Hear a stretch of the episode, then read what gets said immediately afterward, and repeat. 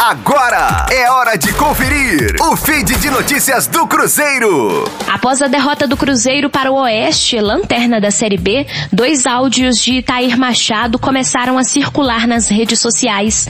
Em um deles, o ex-dirigente afirma inocência, diz que não desviou dinheiro e que a juíza da vara civil não aceitará pressões do presidente Sérgio Santos Rodrigues e nem de deputado, o qual não citou o nome. No áudio, Itair disse que a gestão gestão dele e de Wagner Pires de Sá mantinha os pagamentos em dia até as denúncias feitas pelo Fantástico no dia 26 de maio de 2019, as quais chamou de armada. Itaíra ainda falou sobre o atual time do Cruzeiro, qual caracterizou como piada.